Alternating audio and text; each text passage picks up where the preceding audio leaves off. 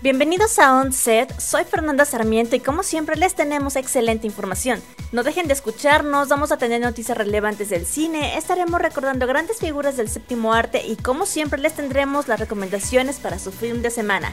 Y bueno, pues antes de dar claquetazo a esta función, les recuerdo que pueden seguirnos a través de nuestras redes sociales. A mí me encuentran en Twitter como arroba soyfersarmiento y en Instagram como soy Sarmiento. También les recordamos que pueden escucharnos a través de Spotify, Himalaya y Apple Podcast. Pero también si lo prefieren pueden pedirle a Alexa que reproduzca el podcast on set. Así que no hay pretexto de que no nos escuchen semana a semana.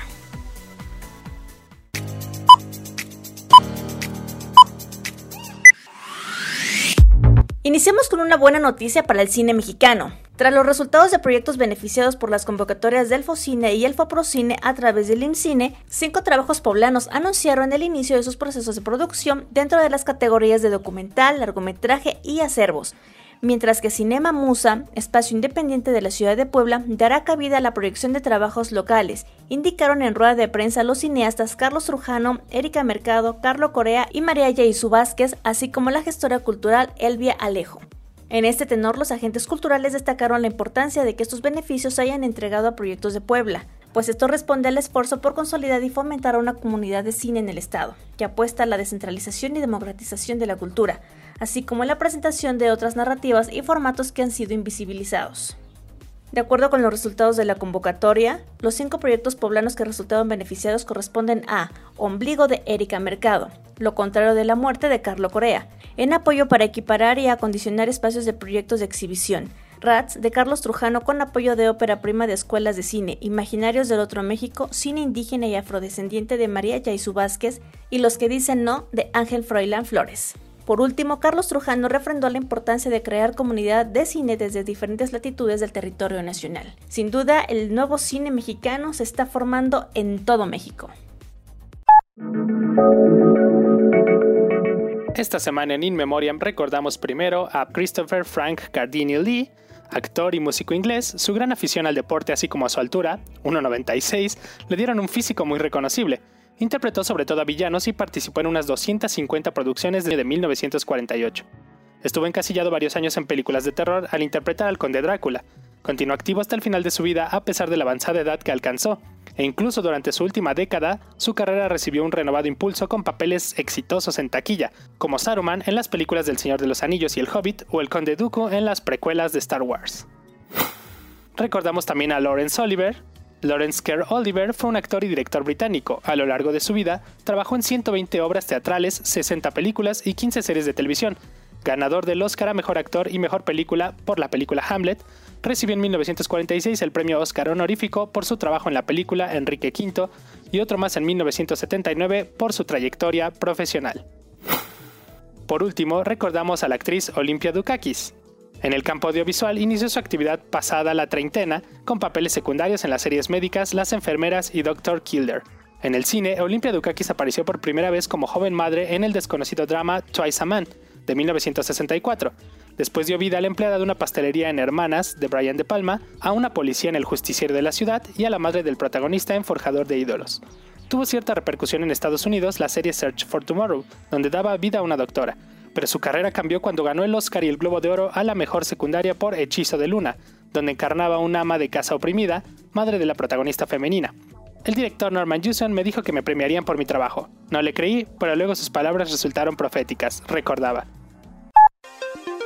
fue inaugurada la exposición fotográfica virtual Nosotras Haciendo Cine, la cual buscará visibilizar el trabajo de las mujeres en todas las áreas de realización cinematográfica, producción, dirección, conservación, fotografía, dirección de arte, tramoya y demás áreas creativas y fundamentales para la creación de proyectos que construyen al cine mexicano.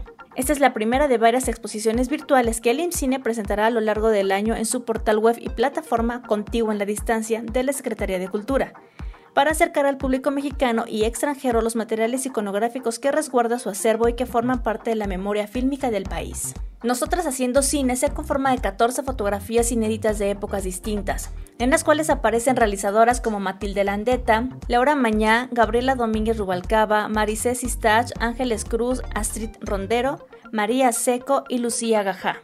Las fotografías pertenecen a los archivos de producciones como Perfume de Violetas, Batallas Íntimas, La Danza del Hipocampo y Nudo Mixteco.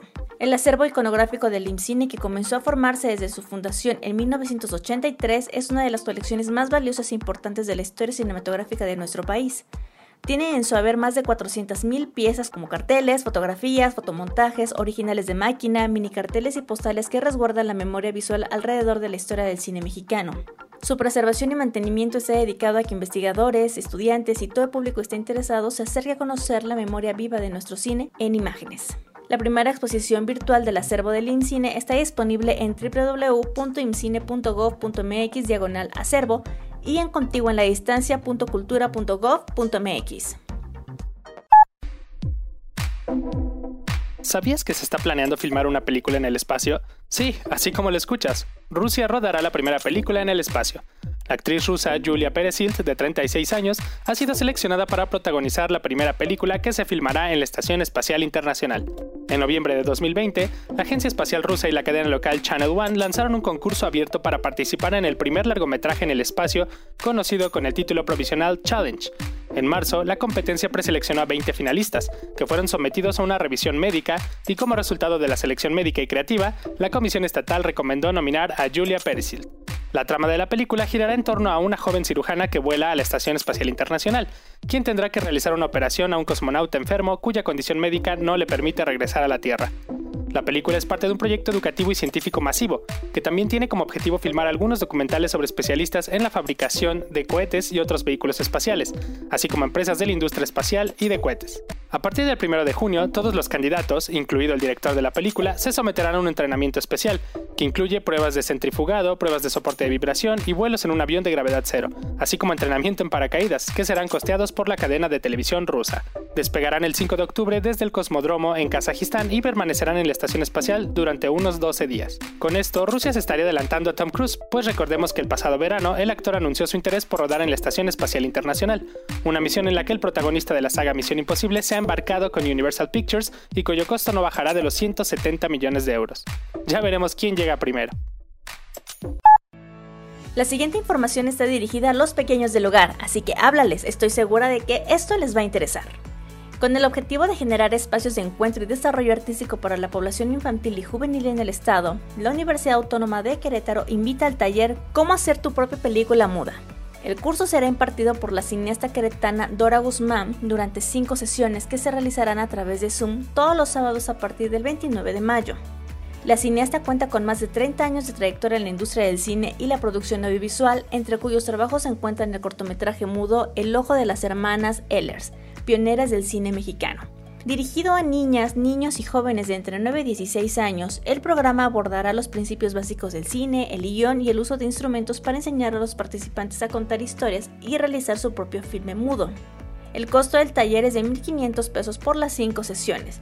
Para más información, el público podrá contactarse al WhatsApp 442-269-8545, al correo formación.cc.uaq.edu.mx o a los teléfonos 442-1921-200, extensión 65521 o 65522.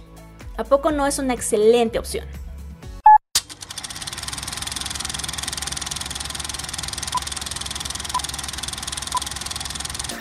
Y las recomendaciones para el film de semana arrancan con Amazon Prime y su serie Panic.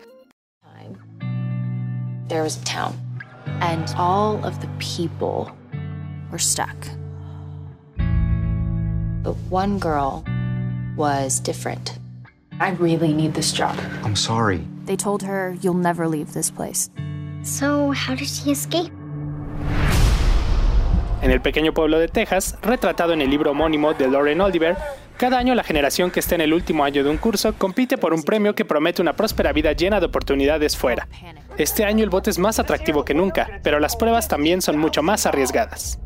De la mano de Disney Plus llega Star Wars The Bad Batch. A test is in order. Five enhanced clones? More capable than an army. Yet they exhibit a concerning level of disobedience in disregard for orders. Es una serie que no había recomendado porque no había tenido la oportunidad de ver, pero ahora sí la vi y ahora sí la recomiendo. Se trata de la serie animada estadounidense creada por Dave Filoni para el servicio de transmisión. Esta parte de la franquicia de Star Wars actúa como una secuela y spin-off de la serie Star Wars The Clone Wars.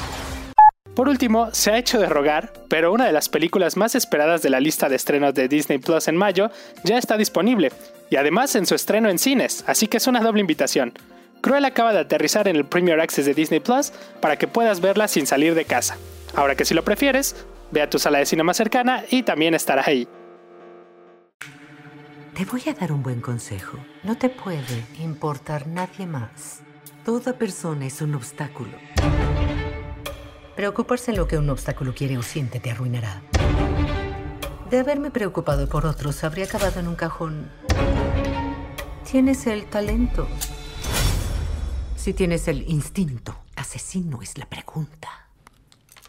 Aunque siendo un Dálmatas ha tenido otras adaptaciones al cine más allá de la animación, en esta ocasión Disney pone el foco en Cruella de Vil, que da título a la película y lo hace además de la mano de Emma Stone. La compañía ha optado por retratar los orígenes del personaje. Cruella está ambientada en la década de los 70 en Londres en medio de la revolución del punk rock y sigue a una joven estafadora llamada Estela, una chica inteligente y creativa decidida a hacerse un nombre con sus diseños. Allí se hace amiga de un par de jóvenes ladrones que aprecian su apetito por las travesuras y juntos pueden construir una vida para ellos mismos en la calle de Londres. Tienes una personalidad extrema. Sí, querida. Y qué divertido es. Y bueno, pues con esto hemos llegado a la final de esta función. Como siempre, muchas gracias por acompañarnos en Onset. A Tifer, muchas gracias por toda tu información y recomendaciones de esta semana. Hasta aquí mi participación el día de hoy, muy contento de estar nuevamente con ustedes. Nos vemos la próxima semana con la mejor información, solo aquí en Onset. Disfruten su film de semana. Hasta la próxima.